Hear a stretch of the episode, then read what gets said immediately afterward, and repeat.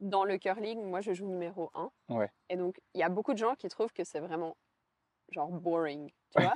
Parce que le numéro 1, tu sais à l'avance que tu joues toujours un peu les mêmes coups. Le numéro 1, c'est pas euh, la personne euh, qui va jouer euh, des, des, din- des dingueries avec des situations qui enlèvent quatre pierres. Puis quand il réussit sa pierre, le public euh, s'élance et tout le monde est là, waouh, trop stylé. Parce que tu commences et puis qu'il n'y a rien, tu vois, Ouais. donc tu construis, tu poses vraiment les bases. Mm. Et en fait, bah, il y a plein de gens qui trouvent ça trop boring, mais moi, je trouve ça incroyable.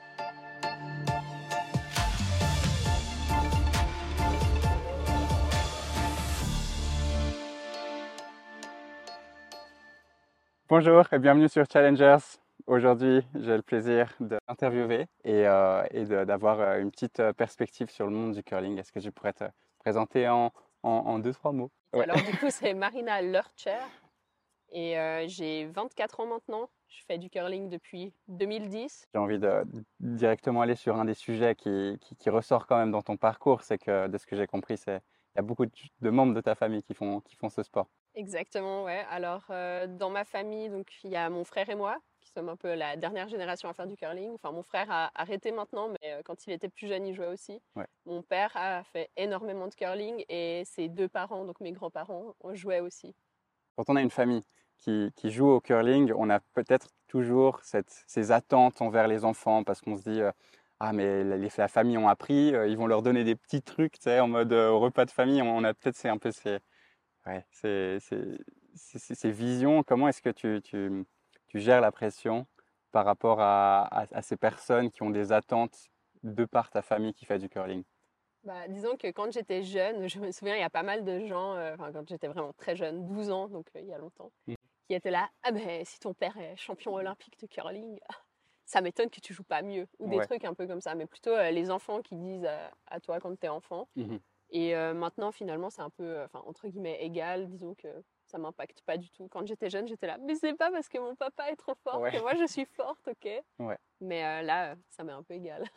Est-ce que tu pourrais euh, dire pourquoi est-ce que les gens disent que ton papa est fort?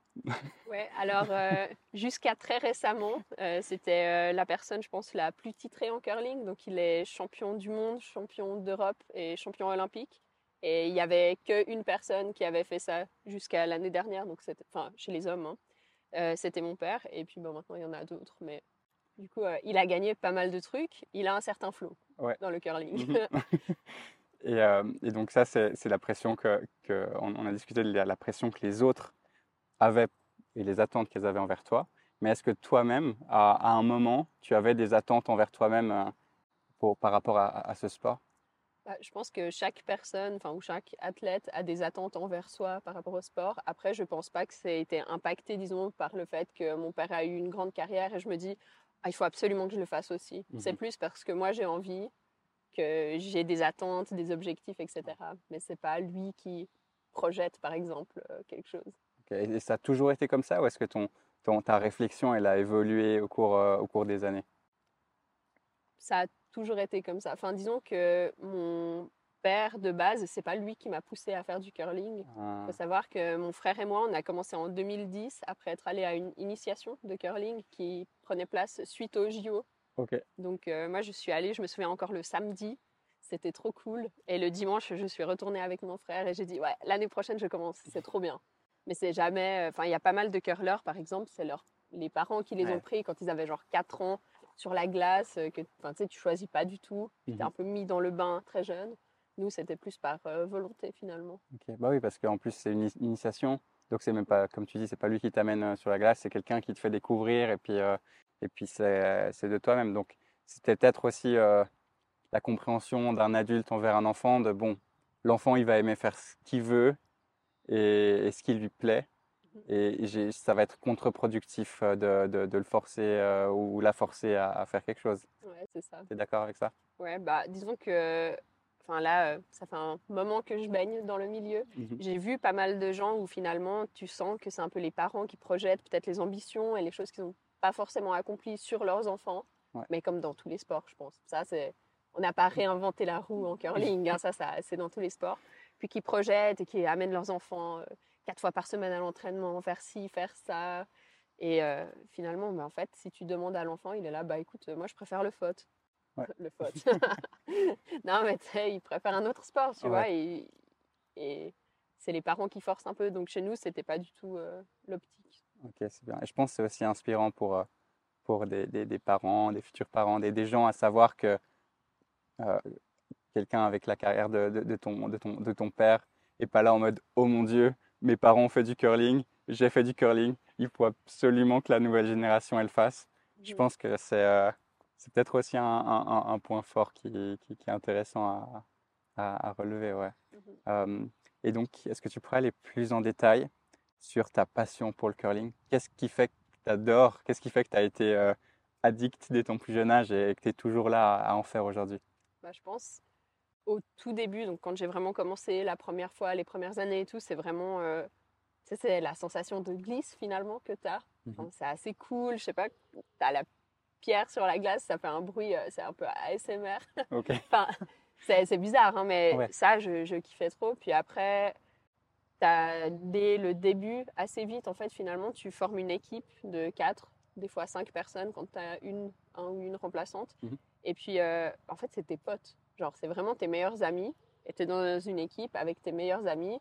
Et tu vas euh, les week-ends, bah, au début, quand tu n'es pas encore euh, international. Donc, tu vas par exemple un week-end à Berne, un week-end peut-être à Genève, un week-end à Neuchâtel. Et quand tu es jeune, c'est trop cool. Ah ouais. Genre, quand tu as 14 ans, tu vas à l'hôtel, euh, tu vas faire ton sport avec tes meilleurs potes. Ouais. C'est genre la belle vie. Bah, il y a un peu deux pans. Enfin, tu as le pan sportif, puis après, tu as, tout ce qui est social. Et en curling, c'est très important, en fait, finalement, d'avoir une équipe où euh, la confiance règne, entre guillemets. Mais tu sais, tu as, confiance en tes coéquipiers, en leurs capacités. Tu, bah, tu passes aussi beaucoup de temps, finalement, avec ton équipe, quand, surtout quand tu deviens plus âgé, puis que tu es on tour, comme on dit. Donc, Ouais. euh, tu passes beaucoup de temps au Canada, à l'étranger, etc. Et c'est important de bien s'entendre en dehors de la glace et sur la glace. Quoi. Est-ce que tu as des, des- des principes que tu suis, des, des- des- des habitudes pour euh, comprendre la confiance ou, ou la connexion que tu as, avec quelqu'un? Moi, je pense, enfin, beaucoup passent finalement par le dialogue. Ouais. Donc, euh, tu sais, quand tu as des conversations assez genre deep, Mhm. comme on dit, avec les gens, tu commences à mieux les connaître, tu connais un peu leurs ambitions, tu sais aussi pourquoi ils font ce qu'ils font. Ouais. Et après, ça aide. Après, à un certain niveau aussi, tu commences à avoir un psychologue du sport, un préparateur mental peut-être aussi. Et euh, avec ces personnes, tu peux justement aussi discuter, soit euh, quand tu vas seulement toi tout seul avec euh, ton préparateur, soit des fois tu vas en groupe. Donc nous, on fait aussi des séances en équipe. Ça arrive aussi qu'il y ait des séances où tu sais, tu es à deux, s'il y a peut-être une thématique à regarder avec euh, un ou une de tes coéquipières. Enfin, je dis toujours un ou une, mais donc du coup, le curling, nous, on joue quatre femmes ensemble. Ouais. Mais euh, peut-être euh, tu peux jouer en mix double et là, tu que à deux avec un gars, par exemple. Ok. Ok, donc c'est intéressant. Donc c'est ces relations qu'il faut, qui, bah oui, qui sont super importantes au final parce que euh, elles, transparaissent ensuite dans, dans la compétition. Après, je sais pas. Enfin, en tout cas, bah, en curling, c'est très important, comme on n'est que quatre, finalement, de bien s'entendre pour avoir une équipe qui fonctionne. Ouais. Parce que chaque personne a des rôles définis. Je ne sais pas si en hockey sur glace, les gens sont entre guillemets remplaçables, peut-être. Un peu plus, je dirais, parce que vous êtes quatre. Donc je crois qu'il y a beaucoup plus de facilité de- d'apprendre les habitudes entre une personne et l'autre, entre deux personnes et deux personnes, les quatre personnes, comment vous agissez ensemble. Nous, on est 20, 20 joueurs euh, dans une même équipe, on change les lignes, donc c'est-à-dire que sur la glace, on n'était pas forcément avec, euh, avec, les mêmes, euh, avec les mêmes joueurs. Donc on doit être vachement pro d'une certaine façon à accepter des nouvelles personnes sans forcément savoir des trucs hyper deep, tu vois. C'est vraiment, ok, on a une stratégie, on sait à peu près quelles sont les habitudes de jeu, et donc on va savoir quelle est la position qu'il va faire, quelle est la, je sais pas, quelqu'un qui, qui driblait trop, et qui perdait souvent le puck. Moi, en tant que défenseur, j'allais pas être ultra offensif et j'allais me dire, ok, là on attend, on, reste parce qu'il y a peut-être un contre qui va arriver. Donc je dirais que la différence, elle est peut-être plus dans le jeu lui-même. Et vous, vous avez cette théorie, je pense que vous, vous, connaissez les tactiques, vous avez besoin d'une communication super efficace pour peut-être choisir quelle pierre toucher, quelle est la stratégie que vous allez faire. Et donc je dirais que ouais, c'est très important, surtout pour vous, d'avoir une connexion plus profonde et, et plus, euh, plus authentique avec, euh, avec vos entre coéquipières. Mhm. Ouais, bon, je pense la différence aussi, c'est que nous, finalement, chaque personne, c'est un quart de l'équipe. Ouais. Et si tu as un quart de l'équipe qui fonctionne pas bien, ou Ouais. ça tourne pas, peut-être que tout d'un coup, quelqu'un a un mauvais jour, entre guillemets, n'amène pas ses pierres, donc ça veut dire ne joue pas forcément au pourcentage qu'on requiert ou qu'on espère. Ouais. Ça impacte tout le monde très vite. C'est vrai. Quand, ok, je suppose, si tout d'un coup quelqu'un est pas très fort, bah tu le mets sur le banc. Euh, si tu vois qu'un quart de l'équipe va mal, de, de discuter, de, de savoir un peu euh, comment ramener cette personne euh, en état de concentration ou en état de confiance. Et je pense que, je ne sais pas quelles étaient tes séances en psychologie du sport, mais j'imagine peut-être d'autres d'autres curleurs qui, qui, qui veulent savoir comment ils peuvent aider un coéquipier. Mettant, ok, j'ai remarqué que souvent euh, il est déconcentré à, la dernière pierre parce que soit il abandonne trop vite, euh, soit elle euh, elle elle sait pas comment s'y prendre ou elle stresse. Je sais pas, il, peut avoir des multiples raisons. Et là, un psychologue du sport pourrait t'aider toi, mais pourrait aider quelqu'un, pourrait t'aider à aider quelqu'un. Là, ok, tu vois, regarde dans ton comportement, peut-être peut-être tu, tu, tu, tu, grattes la pierre ou tu agites un peu trop ton balai et ça met la personne sous tension. Et donc, ça serait bien de la calmer un peu. Tu fais une respiration peut-être bruyante euh, et profonde, et comme ça, la personne, elle va t'imiter un peu inconsciemment. Je sais pas, j'imagine qu'il peut y avoir des stratégies euh, là-dedans aussi. Ouais, bah, c'est quelque chose qui est beaucoup thématisé aussi finalement okay. quand tu as tes séances euh, de, de mental. Après, il y a toujours un moment où il faut aussi tirer la ligne entre c'est ta responsabilité, tu vois. Ouais. Tu as tes deux pierres par end, donc tes 16 pierres par match. Enfin, ça ouais. dépend de la longueur du match, mais disons 16 pour faire simple. C'est ta responsabilité que les pierres arrivent au bon endroit. Et après, là, c'est un peu le point où souvent il y a un peu des problèmes, c'est qu'en fait, il faut être assez lucide, tu vois. Tu dois te dire, c'est, je joue pas bien. Genre, j'ai un problème, il y a quelque chose qui roule pas, et là, à ce moment, tu peux demander à tes coéquipiers, avec des points précis, d'aider. Okay. Parce que je pense que si tu attends toujours finalement qu'une de tes coéquipières t'aide quand ça va pas ou qu'elle devine que ça va pas, ça c'est assez compliqué à, à, faire. Alors, tu peux être ouvert au, à ce que l'autre personne fait. Mhm. Enfin, tu remarques, tu vois, que peut-être quelqu'un va pas hyper bien. Et si tu as beaucoup d'énergie, enfin, si tu as beaucoup d'énergie, tu peux aider, euh, entre guillemets, aider tout le monde. Mais au bout d'un moment, si tu essayes toujours de sauver tous tes coéquipiers, et ça, c'est un problème que j'ai, c'est que moi, je donne beaucoup. Donc, mmh. j'essaye toujours, je vois que peut-être une, euh, un petit problème de longueur ou un truc comme ça, j'essaye toujours d'aider tout le monde. Et après, en fait, tu oublies que ton job, c'était deux pierres. Ouais. Et donc, du coup, à vouloir aider tout le monde, après, en fait, tu t'aides pas toi forcément. Donc, ouais. des fois, il faut. Moi, je dois un peu freiner et plutôt attendre que quelqu'un vienne vers moi pour de l'aide plutôt que de toujours proposer, proposer, proposer. Mais euh, après, il y a d'autres gens, c'est complètement l'inverse. Ils sont dans leur bulle, focus que sur leur performance et regardent pas du tout ce que les autres coéquipiers font. Mmh. Puis ils peuvent sortir de la glace et être là, bah oui, moi j'ai joué à 95%. Voilà, moi j'ai fait mon match et euh, l'équipe a perdu, mais les gens sont là, bah moi j'ai fait le match. Mmh. Bah, ça aide pas forcément l'équipe non plus, donc il faut trouver toujours euh, l'équilibre. C'est un bon point, c'est un bon point parce que ça, tu as vraiment réussi à bien expliquer euh, l'importance de, oui, d'aider les autres, mais aussi, ben, surtout, s'aider soi-même, parce que c'est pas sain après. Si ça se trouve, tu, tu, tu, vas donner un conseil ou tu vas avoir un comportement qui est non sollicité. C'est la personne qui peut-être essaye par elle-même, ok, là, j'ai envie euh, de, de, de, me déstresser tout seul. Et ben, bah là, si tu es là, euh, par derrière, en mode relou, euh, faisons, faisons, si, si tu là par derrière à essayer de, de trop aider, c'est vrai que c'est pas, c'est pas sain non plus, et c'est pas des, des, relations humaines. Et, et donc, je, trouve, ouais, je trouve que c'est un, un, point pertinent. Et tu as aussi bien décrit, du coup, quelqu'un qui voudrait que penser à sa performance. Et c'est vrai que dans un sport d'équipe, c'est pas trop logique, non? Ouais, c'est ça. Enfin, après, bah, il y a toujours euh, des athlètes, entre guillemets, plutôt axés équipe et des athlètes plutôt axés euh, performance individuelle. Et puis, entre guillemets, enfin pas la fin justifie les moyens, mais tu vois, enfin les gens qui pensent à leur carrière, à leur personne, et les gens qui pensent à l'équipe plutôt. Et euh, du coup, c'est un peu deux manières de penser différentes finalement. Donc, Je pense en hockey, c'est la même chose. Tu vois, il y a ceux qui font les assists, euh, qui doivent, enfin, je, je suppose, Oui, hein, c'est un, bon point, ouais. qui C'est un bon aident, parallèle. qui redonnent le puck. Puis tu as ceux qui doivent euh, sûrement essayer de tracer jusqu'au goal, euh, marquer le but pour être vraiment le top scorer. Et puis, euh, Ouais. c'est- c'est deux philosophies, quoi. Est-ce que tu, tu vois euh, sur la scène internationale, je sais pas, des, des- des Canadiens, et est-ce que tu arrives à voir leur comportement? Est-ce que ça, ça, quand tu vois une vidéo, quand tu les vois en action, Mhm. C'est des comportements que tu notes, ça ou pas? Bah, disons que, alors ce qui est bien, c'est quand les matchs sont retransmis en direct, il y a pas mal de, enfin il y a très souvent des micros, donc tu entends en tout cas deux personnes, donc le back-end, ceux qui font plutôt la stratégie, disons, Ouais. et parfois même les quatre personnes de l'équipe ont un micro, et puis du coup, bah, quand tu connais le sport, tu regardes un peu, quand tu entends quelqu'un qui dans le micro dit ouais mais euh, pff, la glace elle était fausse ou des choses comme ça, bah, tu sais très bien que peut-être quelqu'un euh, voilà, qui remet un peu la faute euh, sur les autres, qui va pas forcément accepter ces trucs. Mais bon, après, il y a aussi une part où il faut être faire, c'est que tu as besoin un peu, en jouant numéro 4, d'avoir un peu un ego, tu vois, un peu euh, de... Ta confiance en toi doit pas être ébranlée par euh, la première erreur. Et pour certaines personnes, ça passe par le fait de juste mettre la faute autre part Ok. tu cherches pas l'erreur chez toi, tu délègues. Tu vois, l'erreur était sur la glace, l'erreur était là, etc. Et en, en soi, c'est pas une chose mauvaise si tu fais la part des choses.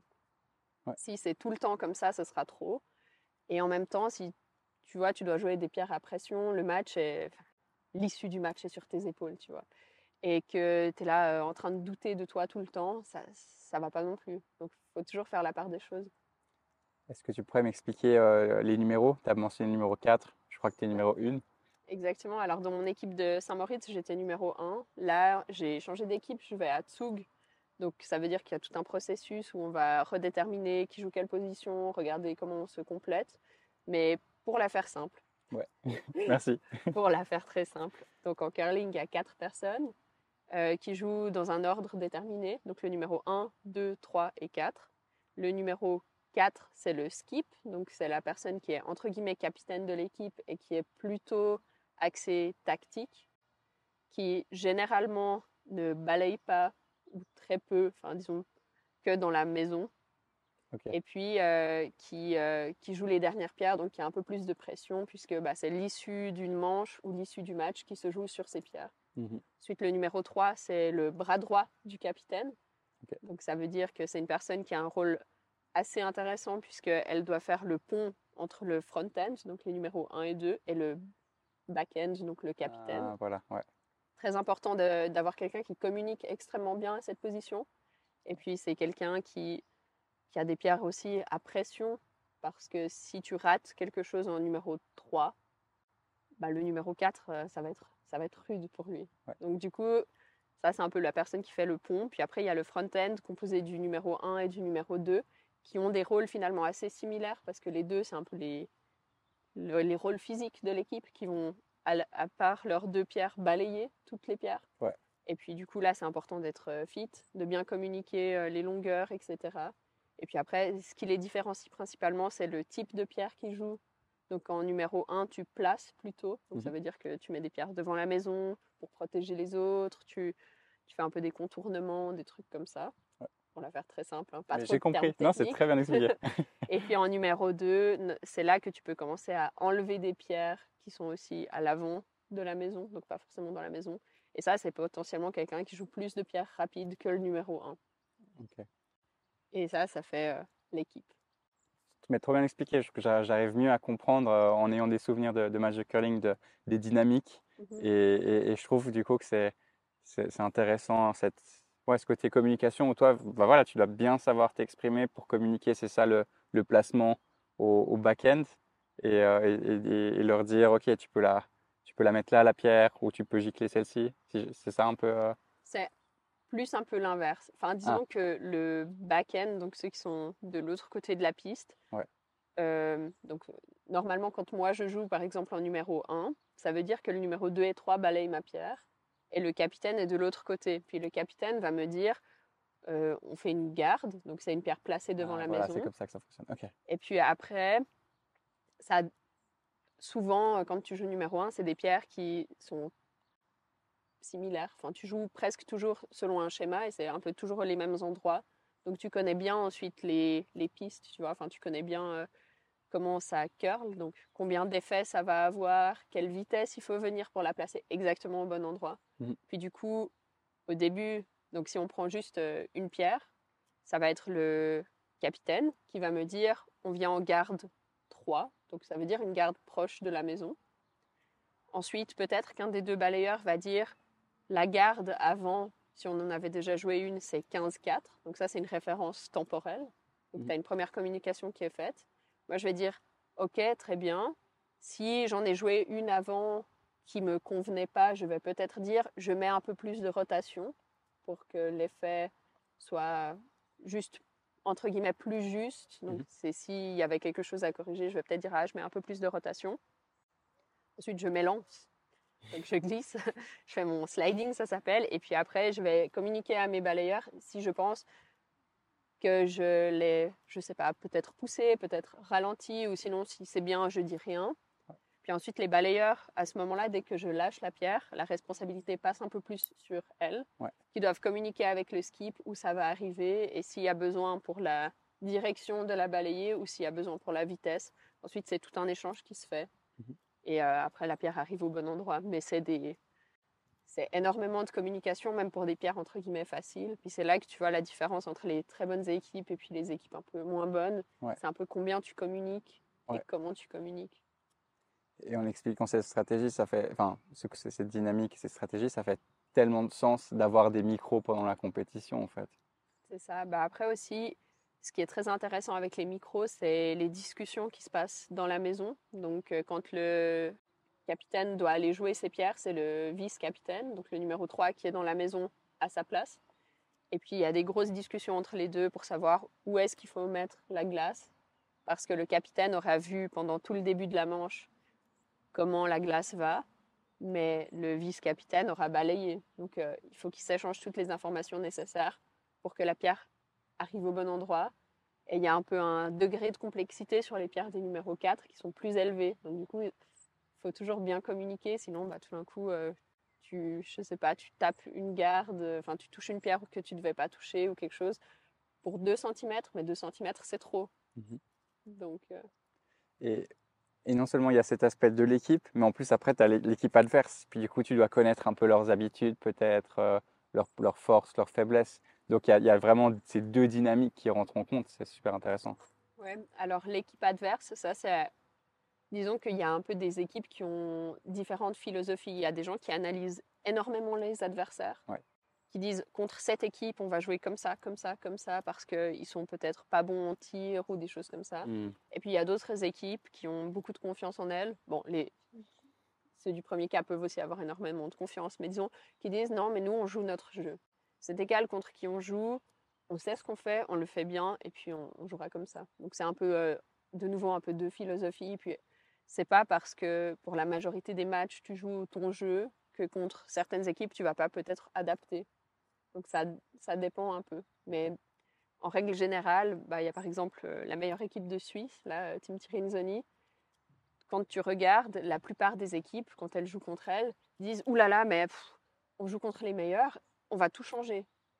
Et c'est là que tu perds ta ligne directrice et que, en fait, souvent, euh, tu perds le match parce que tu as essayé des trucs, tu as fait des dingueries, tu vois ouais, ouais, ouais. des trucs que tu n'aurais jamais fait contre une autre équipe. Tu prends trop de risques, tu fais un peu n'importe quoi, puis après, euh, tu perds assez vite. Donc des fois, c'est important aussi de, peut-être même si c'est une tactique plus facile, de rester dans ton jeu, parce que tu auras plus de réussite. Et, et ça, je pense, c'est un parallèle que tu peux faire avec tellement de sports, de jouer sur tes forces ou, ou bien essayer de te, tu sais, tu te déconcentres ou tu paniques parce que tu as, un adversaire qui, qui, sur le papier, est meilleur. C'est, euh, et je pense que c'est, quelque chose que le sport euh, apprend pas mal aussi. Non? C'est, vraiment comment faire ses décisions euh, en milieu stressant, en milieu avec de la pression. Ouais, ouais c'est, ce que tu dis, ouais, Ouais. effectivement. Et, mais est-ce que tu as, tu as d'autres leçons aussi qui, qui t'ont apporté beaucoup et que tu as tra- transféré du curling à un, à un autre, euh, à un autre endroit Je sais pas, par exemple, euh, bah, tes, études euh, ou, ou dans ton entraînement ou, ou dans d'autres projets que tu as?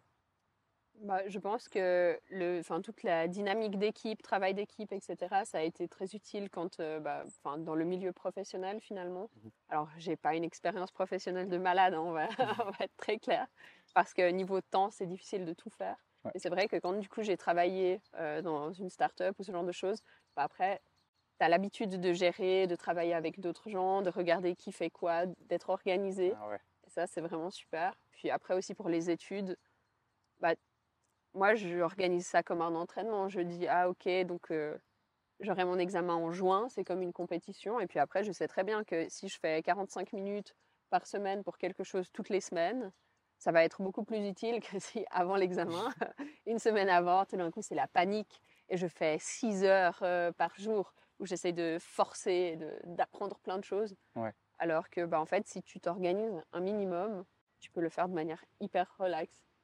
Et donc, du coup, ça, c'est un peu des leçons euh, prises. Mais bon, après, voilà, hein, mes premières années, enfin, ma première année à l'université, euh, bah, j'ai fait n'importe, enfin, j'ai pas fait n'importe quoi, mais disons que oui, les deux dernières semaines avant les examens, c'était un peu le mental breakdown, les regrets. Ouais. Mais... Et c'est aussi parce qu'une une carrière d'athlète, ça prend, ça prend du temps, tu t'investis en énergie, en, en, force mentale, donc euh, c'est compréhensible aussi. Et puis, puis c'est des choses qui, qui, que tu apprends.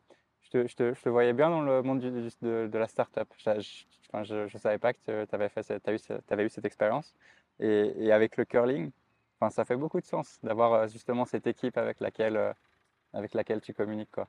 Exact. Ouais, bah, honnêtement, j'aime bien avoir plein de choses dans ma vie. Enfin, disons que bah, y a les piliers principaux toujours avec euh, le sport, avec, euh, je sais pas, peut-être la famille ou ce genre de choses. Mais c'est vrai que c'est important d'avoir bah, les études aussi. Enfin, c'est juste que là, pendant une année, j'ai pas fait d'études, donc du coup, c'est un pilier qui était un peu moins existant. Ouais.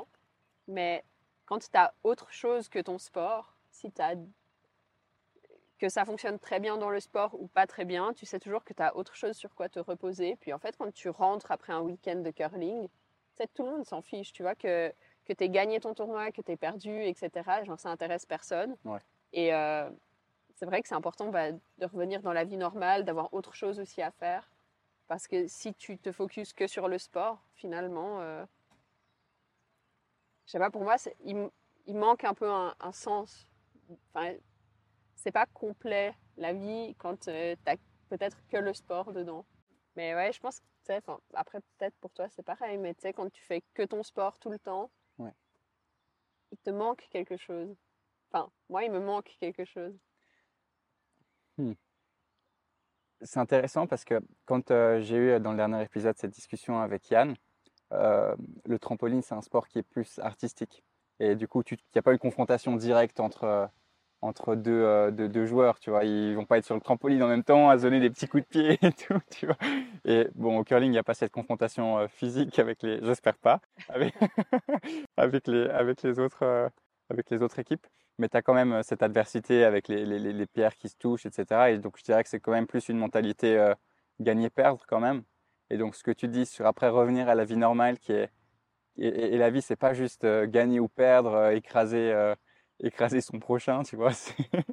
C'est euh, construire, c'est avoir, euh, avoir des connexions et des, des, travails euh, coordonnés, avoir, des, relations authentiques qui sont pas forcément, qui sont plus genre gagner des deux côtés, tu vois. C'est plutôt win-win que, que win or lose. Est-ce que c'est ça que tu décris aussi d'une façon Ouais, d'une manière, exactement. Bah après, je pense que tu peux être épanoui qu'avec le curling, mais pas qu'avec la compétition. C'est peut-être Ah. un peu ça la Hmm. distinction. Par exemple, bah, moi je suis assez impliquée, euh, enfin, j'aide euh, à organiser un camp pour les juniors en, en curling. Et ça, ça m'apporte énormément d'épanouissement personnel parce que tu transmets ta passion, tu vois, tu euh, leur apprends des trucs, tu vois qu'ils progressent et tout. Et, et tu te dis que finalement, bah, tout ça a un sens. Ouais. Alors que parfois, c'est pas que la compétition n'a aucun sens. Enfin, loin de là. hein. Enfin, moi, c'est ma passion, j'adore ça. Mhm. Mais c'est juste que des fois, c'est trop pour ton propre bénéfice, en fait, finalement. Tu sais, t'as pas euh, un, un why Ouais. assez grand quand Ouais. tu fais que de la compétition. Est-ce que euh, est-ce qu'on peut euh, développer un peu plus sur ton why? Est-ce que c'est quelque chose que, que tu as beaucoup réfléchi et qui, qui, qui te Ouais, alors bah là, j'étais euh, pendant un petit moment en pause. Du coup, euh, je fais pas mal de lectures. Je me suis posé pas mal de questions. D'ailleurs, je suis en train de lire un livre sur le why. Ah, voilà. Du coup, c'est pour ça que c'est un truc qui est très, très important. Mais c'est vrai que c'est dur à trouver. Et honnêtement, là, je suis encore dans un questionnement, etc. Parce que je me dis, bah oui, pourquoi est-ce que je fais du curling? Pourquoi tout ça? Puis je me dis, bah mon rêve, mon objectif, c'est d'aller aux Jeux Olympiques. Mais pourquoi? Ouais. Tu vois? Parce Ouais. que en soi, aller aux Jeux Olympiques, c'est pas un why. Hmm, Parce que tu peux toujours aller chercher plus profondément. Et qu'est-ce que tu recherches quand tu dis, bah, je veux aller aux Jeux Olympiques, c'est mon rêve. Mais pourquoi est-ce que c'est ton rêve? Ouais. Est-ce que tu veux, je sais pas, tu as besoin d'accomplissement, de représenter ton pays? Est-ce que tu as envie de dépasser tes propres limites? Enfin, tu as mille raisons, en fait, pourquoi aller aux Jeux Olympiques, ouais, concrètement. c'est vrai. Ouais. Et du coup, c'est un peu un questionnement euh, encore ouvert hein, que, j'ai. Et les Jeux Olympiques, c'est c'est un, super bon exemple comme, comme questionnement de why, parce que comme tu dis, il y a, ces, ces éléments-là. Et puis, tu as peut-être la. Enfin, tu vois, on voit tellement d'athlètes euh, à la télévision qui, eux aussi, ont rêvé de faire les Jeux Olympiques. Eux, euh, je sais pas, ont gagné des médailles, etc. En étant arbitre de hockey sur glace, ces rêves de médailles, moi, je les ai plus. J'ai toujours rêvé d'être aux, Jeux Olympiques, tu vois. Mais effectivement, si je me pose encore la question sur le why, puis si ça se trouve, ça arrivera pas, tu vois, je serai peut-être pas euh, un des meilleurs arbitres au, moment des Jeux Olympiques et tout. Euh, mon rôle, c'est d'être le meilleur de moi-même et d'essayer d'aimer. Enfin, j'adore, donc c'est pas pas essayer, c'est très facile. Mais mais c'est aimer être euh, être, être un être un arbitre.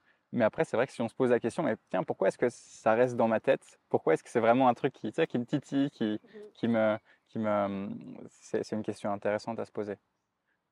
Bah, c'est vrai que c'est un grand questionnement et je pense pour toutes et tous les athlètes parce que aussi finalement on est des milliers à vouloir aller aux Jeux Olympiques. Concrètement, Ouais, combien d'entre nous iront? Ouais. Il y a énormément d'Olympiens finalement parce que chaque euh, deux ans ou chaque quatre ans, il y en a plus. Ouais. Mais ça reste une fraction de la population, une fraction des sportifs. Donc Qu'est-ce qui se passe? Tu vois, si ton why, c'est juste aller aux Jeux Olympiques, ça veut dire que quand tu iras pas aux Jeux Olympiques, je dis pas que tu iras pas ou Ouais. que moi j'irai Non, pas. mais en vois, général, oui, oui. Mais, Je l'ai pris tellement personnellement. mais tu sais, si tu n'y vas pas, ça veut dire que ta raison, ta raison profonde, elle est basée sur un truc que tu sais pas, tu vois. Ouais. Tandis que si ta raison profonde, c'est par exemple, moi je souhaite me dépasser, ce, sera un moyen de se dépasser, d'aller aux Jeux Olympiques. Mhm. mais ce ne sera pas ta finalité. Et ça veut dire que quand tu seras allé aux Jeux Olympiques, tu auras fait ton truc, ta vie ne sera pas vide de sens parce que tu veux te dépasser. Peut-être tu vas te dire, je vais faire un Ironman. Une dinguerie, tu vois. Mais tu auras toujours d'autres moyens de te dépasser. Et si tout d'un coup les JO ne fonctionnent pas, tu as encore d'autres moyens de te dépasser et d'avancer dans ta vie. Ouais. C'est- ça un peu le, le truc où. Mais c'est un travail ouvert. hein. Mais euh, Ouais. Voilà, c'est mes questionnements de ces derniers temps. C'est intéressant. Mais heureusement que, heureusement, heureusement que nos sports nous apportent quelque chose. Parce que dans ce raisonnement-là, par exemple, de mon côté, je peux me dire, euh, OK, dans ta vie, tu auras des, des, t'auras du leadership, tu as de la communication, j'ai de la médiation aussi. Euh, et j'ai cette opportunité sous forme de jeu. Je me considère comme athlète, comme un, comme un sportif, alors qu'en vrai, je suis arbitre, tu vois. Mais, mais peut-être le hockey, c'est un cas spécial, étant donné qu'on est sur, le, sur la glace avec les joueurs, on doit les calmer quand ils se fight, euh, on a Ouais. beaucoup de communication à faire. Mais donc, dans ma tête, je suis toujours un athlète. Et, euh, et je me dis, ça me permet de choses que j'aime bien faire dans ma vie de tous les jours, Mhm. de le faire à un niveau beaucoup plus haut, en m'apportant beaucoup de compétences. Euh, puis c'est un niveau, un, un- un niveau qui est stressant. Enfin, tu sais, as, des spectateurs et tout. Donc je me dis, en le réussissant bien à ce moment-là, j'arrive à, hum, à l'apporter de façon saine et, et maîtrisée dans ma vie de tous les jours. On grandit tous les jours, donc je dis pas que je suis un expert, mais, mais on, on s'entend. Ouais. Bah, c'est vrai que tu t'entraînes finalement dans un environnement plus compliqué Ouais. et après tu peux l'appliquer euh, dans la vie. Enfin, c'est comme quand tu fais euh, des squats avec euh, 100 kilos, Ouais. c'est plus compliqué que de t'asseoir, mais finalement ça va t'aider à t'asseoir. Bon, Ouais. après là, euh, c'est pas... c'est vraiment euh, deux mondes. C'est un exemple très, très facile, à, ouais, fa- facile à comprendre, mais C'est un c'est parfait. ça. Et dans cette réflexion-là, j'ai- il y a, d'autres livres qui pourraient être euh, int- intéressants pour toi. C'est aussi, euh, je ne sais pas si tu en as lu, mais c'est genre euh, être un, être un, un expert, être, être un, un très bon connaisseur d'un art que tu maîtrises. Et, et du coup, ça, ça peut. Ça, moi, je l'ai aussi beaucoup en tête. Tu vois, tu as, je sais pas, t'as, t'as un tailleur de pierre qui, euh, qui, qui, toute sa vie, taille des pierres ou, quelqu'un qui fait des, sabres, des katanas. Tu vois, toute sa vie, il va, il va avoir cette, euh, cette obsession qu'il va essayer de rendre saine et où, il voudra être dans le moment présent, à s'améliorer, à faire quelque chose qui lui plaît, avec des, des dynamiques et, des moments précis qu'il qui, qui exécute euh, un petit peu. Et, donc, j'ai aussi en tête dans mon why d'être un peu un maître de l'arbitrage, tu vois. Enfin, ça me fait penser au. Enfin, tu sais, quand tu dis que pour être un maître dans un domaine, tu dois investir 10 000 heures ou des choses ouais. comme ça. Je sais pas, ça m'a fait penser à ça. Après, il mmh faudrait peut-être que je lise comme ça, je, je pourrais être. Mais, mais, mais, si tu veux, en gros, les, les, réflexions en tout cas que je me suis faites, je sais pas si c'est exactement le contenu des livres euh, qui, qui, ont un rapport avec, avec ça, mais, mais, les réflexions que je me suis faites, c'est que euh, en ayant une passion ou une activité que tu fais de manière profonde, en tout cas pour moi, j'arrive à noter des, des subtilités euh, dans le monde externe, mais aussi en moi-même, qui me permettent de vivre euh, une vie qui est, qui est plus, plus riche, plus, plus, plus différente. Tu vois, on a tous eu cette sensation, surtout à la veille des examens, d'avoir des journées qui se répètent et qui se ressemblent toutes, tu vois, et tu te réveilles en mode oh, non, encore une journée d'examen, tu vois, et tu n'arrives pas à prendre euh, du plaisir dans, dans, dans, dans une activité qui est répétitive parce que tu n'arrives pas à noter et remarquer les subtilités qui font la beauté de ce que tu. Okay, tu, vois ce que, tu vois où je veux en, en venir Je vois où tu veux en okay. venir et je, je, rejoins un peu le, le propos parce que c'est vrai que bah,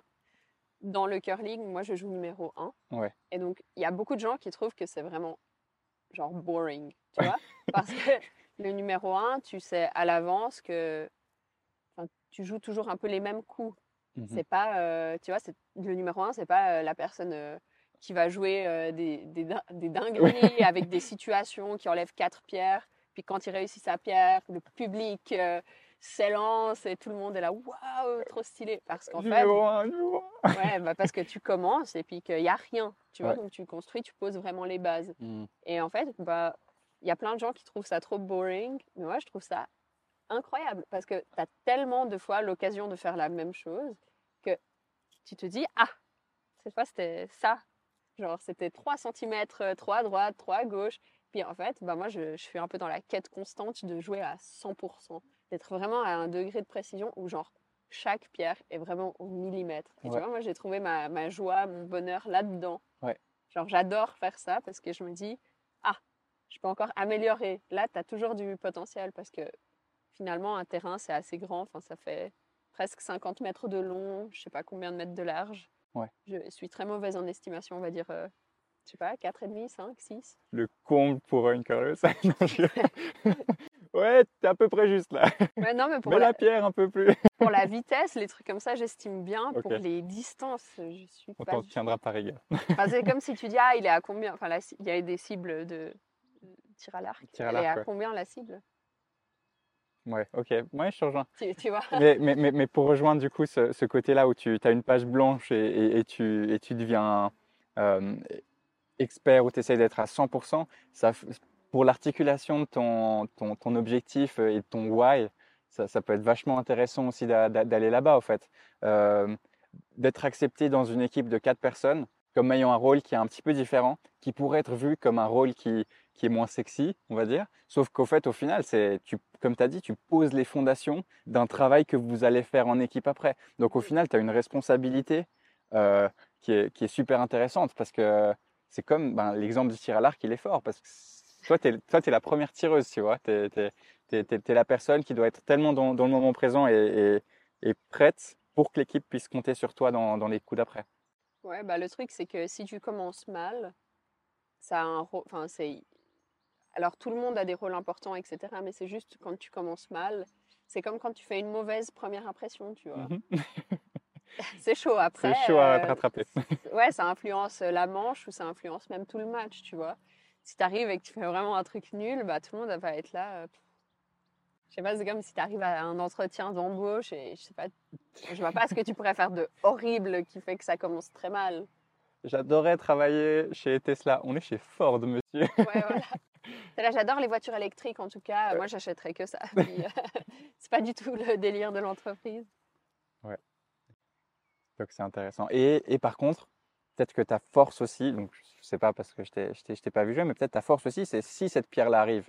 Si en essayant d'être à 100%, tu as le, t'as, t'es à, t'étais à 99% et tu as le 1% où tout le monde euh, roule, euh, roule des yeux, regarde les yeux au ciel, comme tu dis. Toi, tu penses que tu as quand même la capacité à- en utilisant la métaphore de Yann, de rebondir, de rebondir et puis, euh, et puis de, de, de- de rester concentré et, et de- d'amener les prochaines pierres de façon juste, c'est ça? Ouais, bah disons que pendant que je joue, enfin moi j'aime bien euh, montrer des émotions et tout, enfin je rigole beaucoup sur la glace, Ouais. mais quand je joue mes pierres, genre je suis une- de marbre. Hmm. Genre vraiment, euh, j'ai un visage, tu sais, qu'elle soit réussie, qu'elle soit ratée, c'est la même chose. Ah, puis après, quand j'ai joué les deux, ah, c'est genre, t'es Ouais. t'es un peu dans un autre mood. Parce qu'en fait, finalement, que la première soit réussie ou la deuxième, enfin, que la première soit réussie ou ratée, dans tous les cas, la deuxième, tu dois la réussir. Ouais. Enfin, tu dois pas, mais tu veux. Oui. Donc, euh, j'essaye de faire la même chose tout le temps, enfin, que ce soit juste une routine. Et comme ça, c'est égal ce qui est venu avant, tu te concentres sur maintenant, ce que tu dois faire pour éviter de- d'être dans le passé, peut-être là. Oh, la dernière, euh, c'était 3 mètres de trop, euh, donc je dois venir 3 mètres de moins, mais quand même un mètre de plus, parce qu'en fait, oui, quand tu pars dans, dans des, des réflexions comme ça, euh, ah, je pense que tu réussis pas la suivante. hein. Tu as dit que tu étais de, de, de marbre pendant tes lancers. Du coup, tu essaies de faire qu'un avec ta pierre. Alors, c'est du granit. J'ai bien tenté. mais c'était drôle, mais c'était drôle. Ouais. Je- J'essaie de, de- de lancer une discussion sur le moment présent et sur euh, l'unicité avec les objets. euh, qui c'était bien. C'est bien? Moi, j'a- j'adore le curling parce que tu as un potentiel quand même pour faire des jeux de mots qui est assez, euh, qui est assez, assez présent. Donc, N'hésite pas à en sortir d'autres pour la suite de très l'interview. bien. Je, je garde en tête.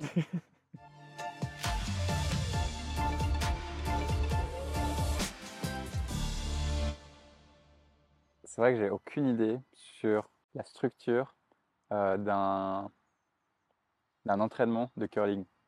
Parce qu'au hockey, tu pourrais te dire, OK, on entraîne les petits shoots, les petites stratégies. Mais au final, si tu es une seule équipe sur, euh, sur la glace pour toi, ben, tu peux t'entraîner au placement, par exemple, j'imagine.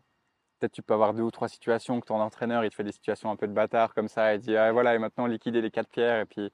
mais, mais comment est-ce que tu entraînes la communication? Comment est-ce que tu entraînes Tu es tout le temps sur la même glace, j'imagine, pour l'entraînement, donc tu peux pas t'entraîner à adapter et à sentir la glace pour avoir une meilleure information, tu vois? Ou si? Oui, tu peux. En fait, disons que la glace, elle est comme elle est. Donc, euh, par exemple, ça va curler, donc ça veut dire que ça va prendre un effet de curl et du coup, elle va peut-être curler 2 mètres. Et tu sais que le mois d'après, tu vas à un slam où ça en curl 3. Donc, un mètre de plus. Donc, euh, je sais pas, 33% de curl de plus. Incroyable. bah, du coup, tu vas peut-être te dire, ah, au slam, il faudrait qu'on fasse attention, on adapte la technique en mettant peut-être un peu plus de rotation. Et du coup, tu peux t'entraîner à jouer avec plus, moins, enfin plus ou moins de rotation. Certes, ta glace qui curle que 2 mètres, il va falloir adapter combien de glace tu mets si tu veux arriver au bon endroit, enfin à l'endroit que tu veux. Mais après, disons que tu n'es pas obligé, enfin, le résultat est pas forcément le même avec les différentes glaces, mais tu sais que si tu t'entraînes avec euh, cinq rotations au slam, enfin donc dans les grands tournois, ça sera super. Et euh, peut-être que ça arrive ou ça curle pas assez dans ta halle, donc ton, ta patinoire de curling d'entraînement. Mais c'est pas grave parce que tu, sais, tu peux mesurer, tu vois, tu sais que tu as mis tes cinq rotations et qu'au slam, ça, ça- ça sera ce que tu cherches à avoir. Donc, Ouais.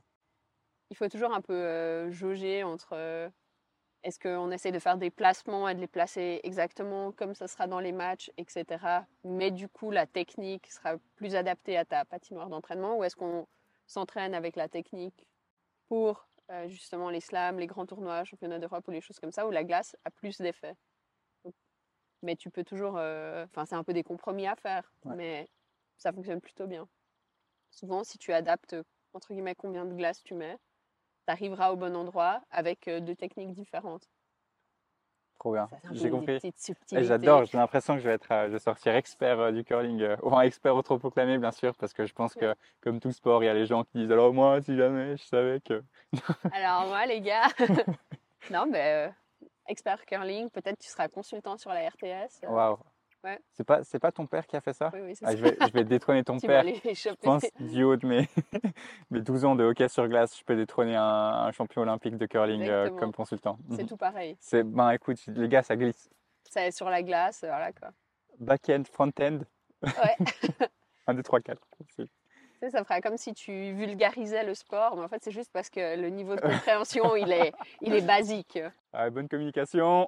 Exactement. Et la pierre touche l'autre pierre. C'est du granit. exact.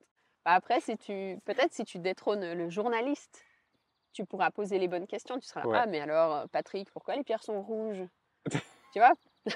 T'as une réponse?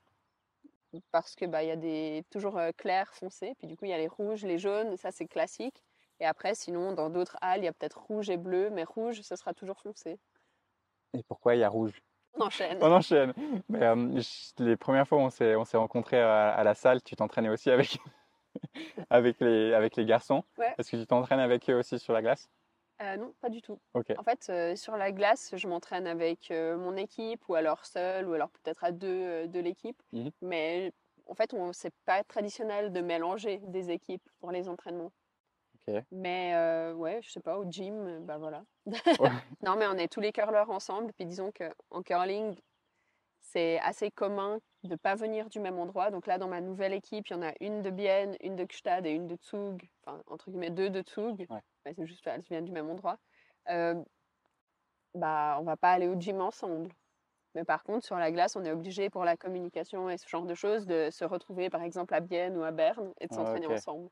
Et du coup, ça fait que quand euh, je m'entraîne au CSS, je suis dans le groupe avec les curleurs parce qu'on on s'entraîne tous pour la même chose. Ouais.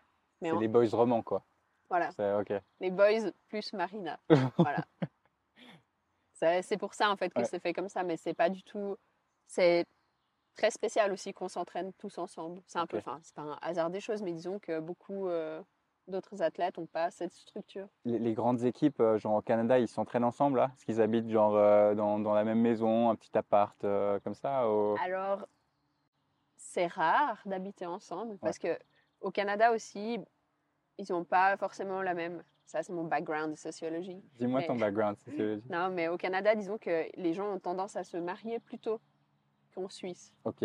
parce que culturellement, c'est plus accepté. Et euh, enfin, c'est pas plus accepté, mais disons qu'ici, quand tu, tu te maries à 21 ans, Ouais. on va te dire un peu, mais t'es sûr, mais Ouais. c'est pour la vie et tout. Au Canada, les gens se marient à 21 ans, euh, ensuite ils fondent une famille, ils habitent ensemble, etc. Ah, Et donc, du coup, c'est vrai que ils habitent pas forcément entre eux ou ils font pas des colloques parce Ouais. que bah, ça fonctionne pas. Ils sont tous mariés, donc euh, voilà. Mais euh, il y a des équipes, c'est très rare, il y en a peut-être euh, une dans le top 15 mondial où en fait elles habitent toutes ensemble. trop chou. Ouais, dans une petite, euh, petite maison, puis tu habites tous ensemble, puis voilà. Mais après, c'est vrai que c'est rude, hein. tu te vois vraiment tout le temps à Ouais. ce moment-là. Ouais, mais trop chou. Ouais. Allez hop. Ouais. Ah non, on rentre de l'entraînement. Ah, mais t'es là Ah, bah, c'est de nouveau toi. Ok. T'as aucun personal space. Tu vois tout le temps ton équipe. Mais après, je sais pas. Enfin, moi, j'ai pas encore. euh, Alors, oui, quand on a fait l'armée en sport élite, on était trois à habiter à Macolin. Ouais. Euh, mais on avait les trois des chambres séparées. Bon, ça, c'était un peu une histoire de Covid aussi, mais Un détail. un détail. mais c'est vrai que là, ça allait parce que tu as ton personal space, parce que tu vois, tu as ta chambre, donc tu n'es pas tout le temps avec ton équipe. Ouais. Mais c'est vrai que quand tu es vraiment. euh, bah, par exemple, si tu ouais, es les trois dans la même chambre à Macolin, tu te vois tout le temps parce que le physique, tu fais ensemble, tu prends les repas ensemble, tu es sur la glace ensemble. Mhm. Ça fait beaucoup, quoi. Tu pourrais me parler un peu plus de, de Macolin C'est vrai qu'on n'en a pas, pas parlé avant, mais qu'est-ce que ça t'a apporté? C'était quoi l'ambiance? Qu'est-ce que qu'est-ce que ça t'a permis de faire? Ouais. Alors du coup, j'ai fait une école de recrue pour sportifs d'élite en 2020-21. Mhm. Donc euh, je crois que ça a commencé en octobre, fini en mars, quelque chose comme ça. Et puis euh, bah, ça m'a apporté pas mal de choses en tant qu'athlète. Donc parce que finalement, c'est la première entre guillemets opportunité qu'on a en tant que curler. Enfin souvent la première opportunité qu'on a de s'entraîner à 100%. Ouais. Donc tu fais vraiment que ça. Et puis, euh, bah, bah, bien sûr, tu fais des progrès énormes parce que là, à ce moment, tu es avec vraiment toute ton équipe. Bon, nous, on était 3 sur 4 à le faire. Et du coup, chaque jour, tu vas sur la glace 3 heures. Et bon, tu vas au gym, etc. Tu fais une grosse prise de masse. Mais je veux dire, disons qu'en curling, c'est important de pouvoir s'entraîner ensemble. Et là, en fait, tu as toutes les meilleures conditions Ouais. pour le faire. Puis après, en tant que sportif individuel aussi, tu peux aller au physio. Genre à à n'importe quel moment, si tu as un petit problème. Tu sais, des fois, tu as un petit truc, tu là. Ouais, ouais. J'ai une petite douleur dans la nuque, puis tu te dis, mais non, c'est rien. Ouais. À ma colin, tu passes euh, vite fait chez le médecin, il te fait un bon physio. Tu vas chez le physio dix fois en trois semaines. Le Parce que- rêve. Oh là là. Tu peux aller te faire euh, masser aussi, parce Mhm. qu'il y a des soldats donc, euh, qui sont formés en massage. Des Enfin, soldats masseurs. enfin, disons que dans leur vraie vie, c'est des masseurs. Ils ont fait une euh, école de recrues entre guillemets normale. Peut-être qu'ils ont fait, je sais pas, les troupes blindées, enfin Ouais. n'importe quoi. Et puis après, ils peuvent, en tant que masseurs, faire leur cours de répétition en faisant des massages, notamment à Macolin. Pas mal. Pas mal. Et du coup, enfin, Il y a pire. Ouais, il y a tout là-bas en fait. Puis bon, après aussi pour euh, la nutrition, tu as tous les repas préparés. C'est vrai que ça te gagne beaucoup de temps. Enfin, c'était. Ça, c'est un, un gros aspect de, de tout sportif. Euh, Est-ce qu'on fait du meal prep? Est-ce qu'on fait du... Qu'est-ce qu'on mange? Végétarien ou pas? euh, l'alcool, euh, tout ça, ouais. C'est... Donc, c'est vrai de pas, pas y penser, ça doit être dingue. Ouais, c'est ça. Franchement, bah, le seul truc auquel tu penses, c'est peut-être bah, tes suppléments, compléments, etc. que tu dois prendre euh, peut-être après l'entraînement ou je sais pas, le soir si tu as des trucs à prendre. Mais disons que vraiment les repas repas sont déjà faits. Après, moi j'adore cuisiner. Ouais. Je sais pas, enfin tu sais, t'es dans le moment, tu fais tes trucs, tu Ouais. coupes tes petits machins et tout. Au bout d'un moment, ça fait 18 semaines qu'on te prépare euh, presque tous tes repas, t'es là genre, mais j'aimerais bien faire une omelette. mais euh, après, c'est toujours une question d'équilibre. quoi. Vous prenez beaucoup de suppléments, les curlers? Ça dépend qui, hein, j'ai envie de dire. Moi, je suis trop dans le supplément gang. Non, je Ouais. rigole. Mais enfin, moi, en tout cas, je, je prends, euh, je sais pas, des protéines ou des trucs comme ça euh, après l'entraînement, genre protéines, recovery drink. Ouais. Euh, je suis une grande adepte de la caféine Oui. pour, euh, pour les matchs notamment. Puis après, pendant les matchs de curling, finalement, ça dure souvent plus que deux heures. Donc, c'est aussi important d'avoir enfin, de- d'avoir ton fuel quoi, pour ton entraînement, de boire un truc, peut-être manger une banane, enfin, Mhm. boire un truc, donc pas de l'eau, mais euh, boire euh, des carbs. Je sais Mhm. pas comment on dit en français déjà. Des, Ouais, je dis les carbs aussi. des, euh, Dans le monde sportif, on a un peu des tous notre jargon. Oui, peut-être des glucides. Ouais. On a tous Des- un peu le jargon anglais. Ça fait un peu genre, je me donne un style, genre, ouais, carbs, you know. mais ouais, effectivement, tu- Nos auditeurs adoreront euh, ce côté international. international. Ouais. Voilà. Mais, euh, mais en parlant justement des, des suppléments, je viens, de, pen- je viens de me rappeler, je crois que j'avais lu, mais il y a longtemps, un truc sur le dopage au curling. Et au début, j'ai lu le titre et ça m'a fait rire. Mais après, ça faisait tellement de sens. Je crois que c'était un truc qui, qui changeait. euh, ton, cœur, il battait moins. Enfin, c'était pas un truc qui te permettait d'être plus concentré plus longtemps ou il n'y avait pas un truc comme ça? Alors, récemment, il y a Ah, eu un- Récemment en plus. Ah, waouh, encore Enfin, mieux.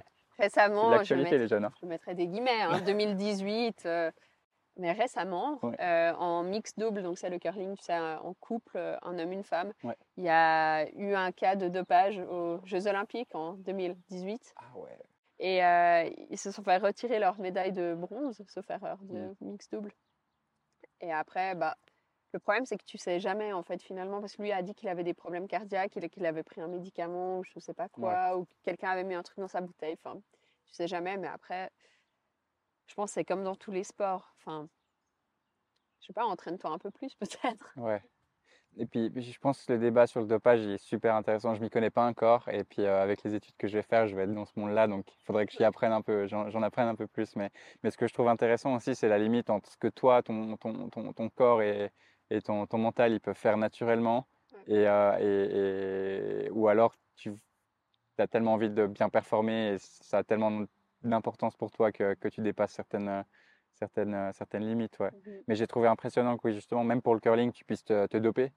Et, Ouais. puis, euh, et puis au final, je pense que ça résonne aussi beaucoup euh, avec, avec le dopage qu'il y a par exemple au- au- aux États-Unis avec les étudiants. Je ne sais pas si tu as déjà entendu parler de ces, ces trucs de concentration tu sais, que tu prends normalement quand tu es hyperactif.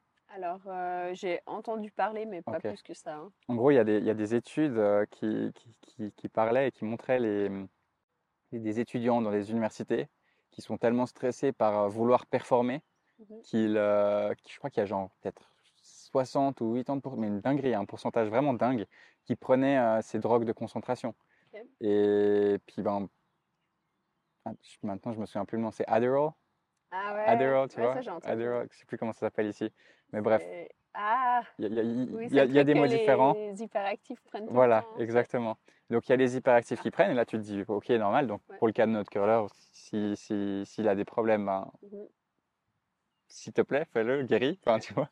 Et, et- et- et sinon, ben, pour les autres, c'est, tu fais pas ce qui est naturellement bon. Et puis après, tout, si tout le monde le fait, tu vois, si, si, Ouais. si tous les, les étudiants ils, ils prennent de l'adérol, en fait, tu es, en compétition avec d'autres gens qui, qui dépassent leurs limites euh, avec un produit qui est dangereux, qui peut t'amener vers des drogues euh, plus dures et encore plus dangereuses, et puis qui, sur le long terme, ne te favorise pas ton apprentissage et puis ton, le développement de ton cerveau. Quoi. Donc, euh, Mais bon, tu vois, c'est toujours euh, quand tout le monde prend les trucs, après tu dis ah mais euh, ça c'est genre ça c'est vraiment le truc de Suisse qui habite au bord du Léman. Mais tu sais, tu te dis toujours ouais mais si ton copain te disait de, de jeter dans le lac, lac. tu irais.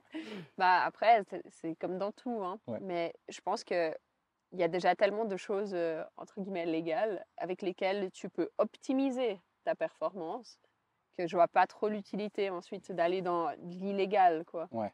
Après, c'est peut-être aussi, il faut repenser le système. Si tu as dans les études une telle pression que tu te dis, je vais me droguer pour réussir mes études.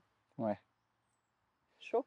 Bon, il y a une mentalité aux États-Unis qui est aussi très work hard, play hard. Et donc, je me demande pas si certains, certains athlètes pourraient être tentés. Tu vois, un, un athlète qui est bien fait tard et, et qui veut compenser parce qu'il il a merdé, il est sorti trois fois euh, en discothèque. euh, Ouais.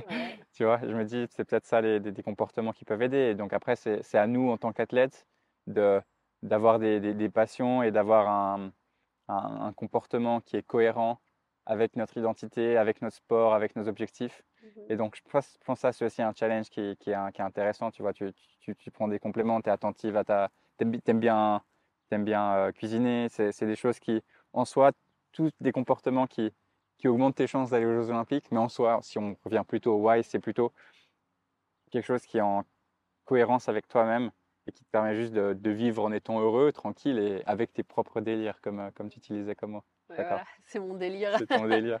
Bah, moi, j'ai été, enfin, j'ai été choquée, euh, faut pas abuser, mais ça m'a surpris euh, au championnat suisse euh, en février. On s'est fait contrôler. Ah, Ouais, j'ai- trop forte. Non, c'était un compliment. Ouais, exactement. Non, puis il y a, il y a d'autres équipes aussi, je crois, une équipe euh, masculine, notre équipe. C'était la première fois que je voyais ça dans un championnat suisse élite, alors Ouais. qu'en vrai, bah, c'est super qu'ils le fassent. Ouais, trop bien. Ouais. Mais du coup, j'étais là, ah, tiens. C'est après, tu as l'impression d'être là dans le truc Netflix, comment ça s'appelait Icar, Icarus, là où je Oui, oui, oui, je vois. Tu sais, tu es là avec ton flacon A, ton flacon B, tes trucs. Puis la dame, elle est là, je ne les toucherai pas. euh. C'est vraiment, c'est c'est hyper euh, intéressant, mais c'est cool. Enfin, c'est cool. Moi, je trouve ça positif que ce soit dans une compétition. euh, c'est pas mi- mineur le championnat suisse, mais presque, ouais. Et du coup, c'est cool parce que là, t'as pas la pression. euh, tu te dis juste, ah, tu fais ton truc, puis après, tu sais comment ça fonctionne. Puis ça envoie un message positif aussi. C'est, pour les, pour les plus jeunes, es là en mode écoutez, ils, ils- prennent rien, donnez-vous à fond. Faites vraiment les, les actions qui ont le plus d'impact. euh, C'est là, je sais qui parle, c'est 20% d'efforts pour 80% de, de, de, de résultats. Mais en C'est sens, Pareto. Ouais, c'est Pareto. On, on peut mettre des petits Pareto partout euh, en- Ouais. dans le sport, tu vois. Et, et du coup, je dirais qu'on commence par ça, on commence par cette base. Mhm. Et puis après, euh, tu prends des suppléments. Pas de dopage, je dis. Je suis pas commencé. Attention. Soyons très clairs. Mais je dis, euh, enfin, tu as tellement à faire, tu as tellement d'opportunités déjà, rien qu'avec euh, ces, ces Pareto-là. Quoi. En ce moment, c'est quoi ton Pareto? Quel- là Sur là. quel Pareto est-ce que tu travailles? Bonne question. Très bonne question. Je saurais pas dire. Parce que là, tu vois, moi, je suis à 100% d'effort. Enfin, mon Pareto, peut-être, euh, c'est juste de, genre, l'optimisation de mon temps. Mm. Et de me dire aussi que, par exemple, la saison dernière, comme je n'avais pas les études, j'ai fait une saison presque professionnelle où je faisais que ça, finalement. euh, je m'entraînais énormément. Mhm. Et euh, moi, j'essaye toujours, euh, bah, de- là, je suis un peu dans une phase où j'essaye de prendre de la masse musculaire ou juste de la masse en général. Ouais.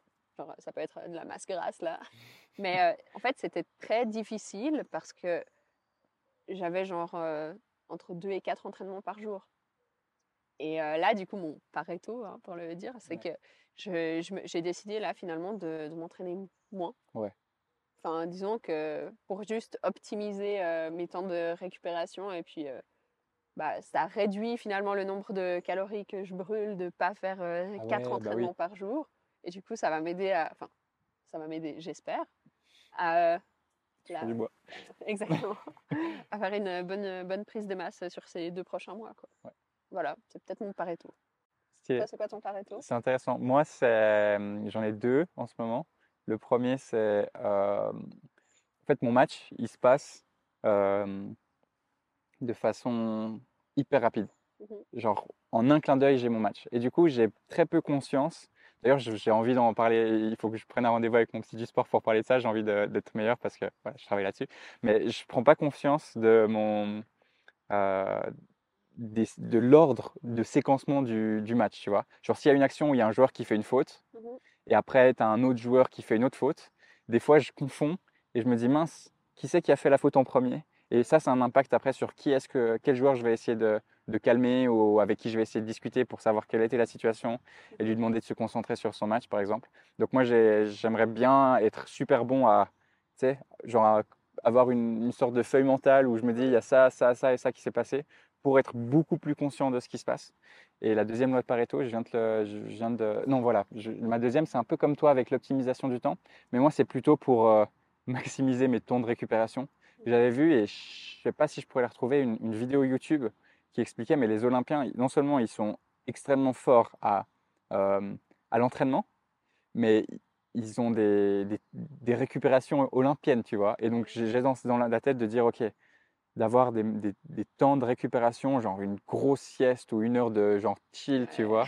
ou, ou je- ou- et, et ça, j'avais vu dans cette vidéo que en faisant ça, tu vas après être meilleur Mhm. parce que euh, c'est comme à l'entraînement. Tu fais des, des intervalles difficiles, après tu te reposes et, et- et après tu recommences.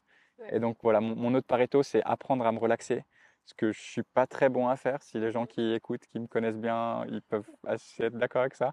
Et parce que j'ai vraiment fait que des sprints. euh, moi, ça faisait, ça fait trois ans là avec mon, mon bachelor que, que j'ai tellement de projets que je me repose jamais en fait. Ouais. Et je, maintenant, je commence à implémenter un peu de repos et je suis beaucoup plus efficace après pendant les périodes où je travaille.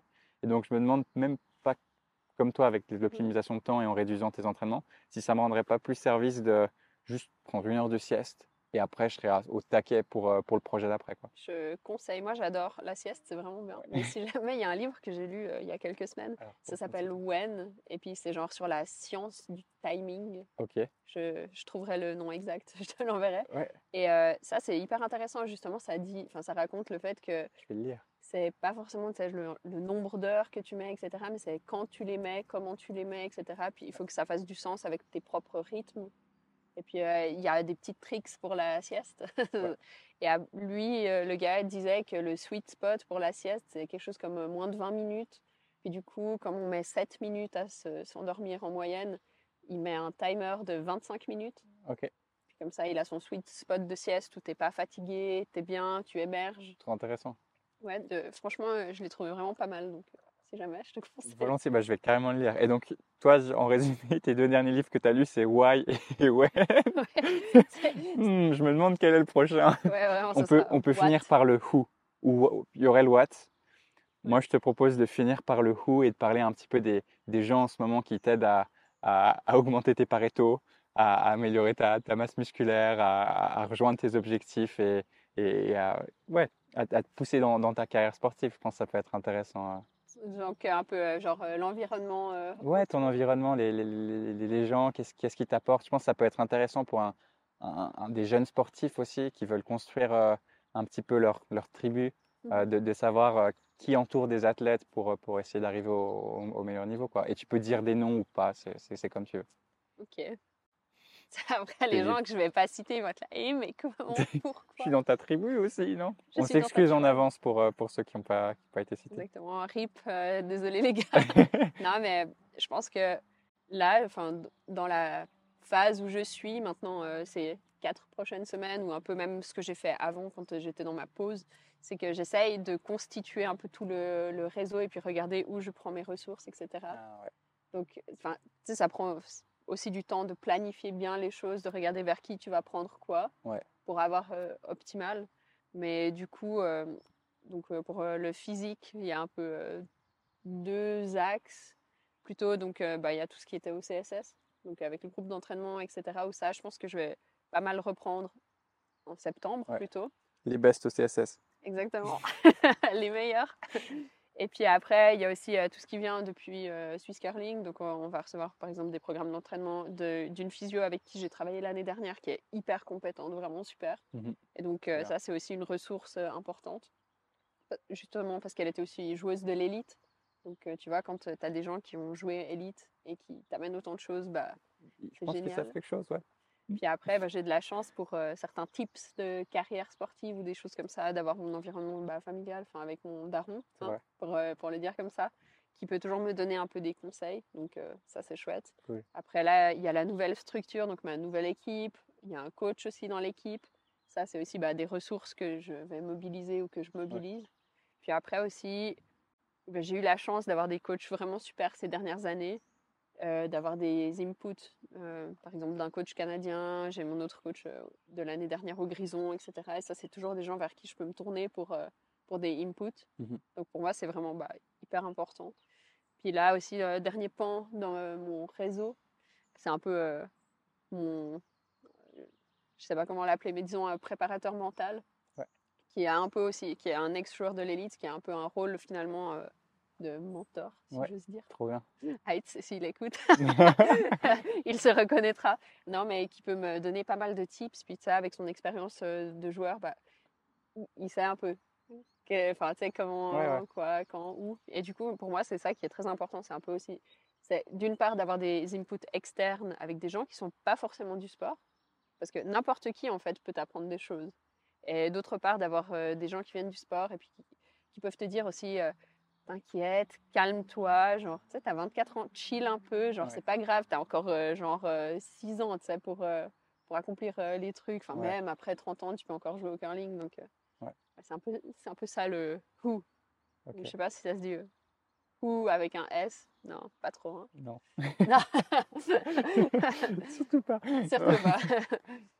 Mais voilà, c'est un peu mon, mon réseau. Toi, tu as un gros réseau comme ça autour de tes objectifs? Hmm, bah, j'ai le CSS comme toi, j'ai Nice. mon Le sang. le sang, le CSS. Il devrait nous sponsor d'ailleurs. euh. Ouais. Ouais, je crois qu'on a fait de la bonne pub là. Franchement, alors si jamais le CSS rentre c'est par là-bas. On veut pas trop de personnes quand même. euh. Ouais. Venez pas trop nombreux. Ouais, bah sinon après, il n'y a plus de poids. Exact. On veut, on veut nos, nos, nos machines euh, libres. Ouais.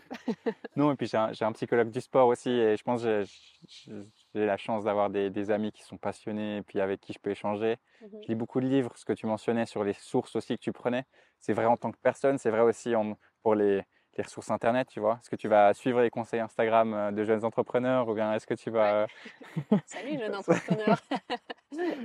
ou, ou est-ce que tu vas être avec des sources un peu plus sérieuses euh, et, et Mm. tout. Donc, euh, ouais, c'est c'est important à se construire. Je pense que c'est soi-même euh, qui, qui apprenons avec notre propre jugeote à, à déterminer ce qui, qui se fait.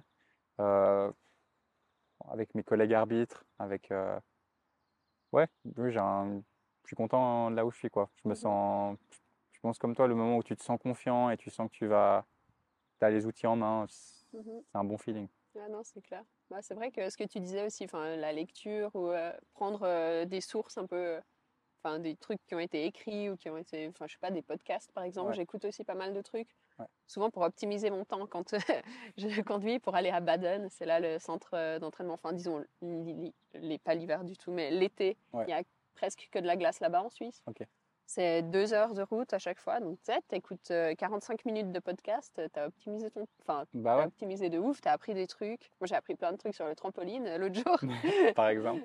par exemple. Ah ouais, t'as écouté un podcast sur le trampoline. Ouais, ouais. Ah, intéressant. Je sais pas si tu connais, ça s'appelle euh, Challengers. Challengers? Ah, Challengers. Challengers. Non, et du coup, euh, enfin, tu sais, quand tu. Finalement, c'est un peu un puzzle, tu vois. C'est genre un puzzle de 1000 pièces et c'est à toi de toutes les mettre ensemble pour que ça fonctionne parce qu'il n'y a personne qui va, qui va te dire alors ça, c'est tac, tac, tac, cette personne, cette personne, ils vont t'apporter ça, ça, ça, ça, et puis hop. Ouais. Et puis vas-y, t'as une recette pour le succès. Donc, euh, Écoute, Marina, je pense que c'est un super moment pour euh, conclure notre, euh, notre Exactement. podcast. clap. Construisez. Exactement. clap de- tu, tu vas le faire le clap de fin, Ouais, mais je vais, on peut finir par cette, ce, ce conseil de, de construire son puzzle, Mhm. D'aller de l'avant pièce par pièce. et, euh, et de souhaiter tout le bon à, toi et aux personnes qui nous, qui nous écoutent. Ah, merci beaucoup. J'ajouterais que tu sais, parfois la vie c'est un peu un puzzle à 2000 pièces, ça a l'air compliqué, tu sais pas par où commencer. Commence par le bord. Fais-toi un cadre et ensuite tu peux placer les choses dedans. Incroyable. Voilà. que de fin comme ça.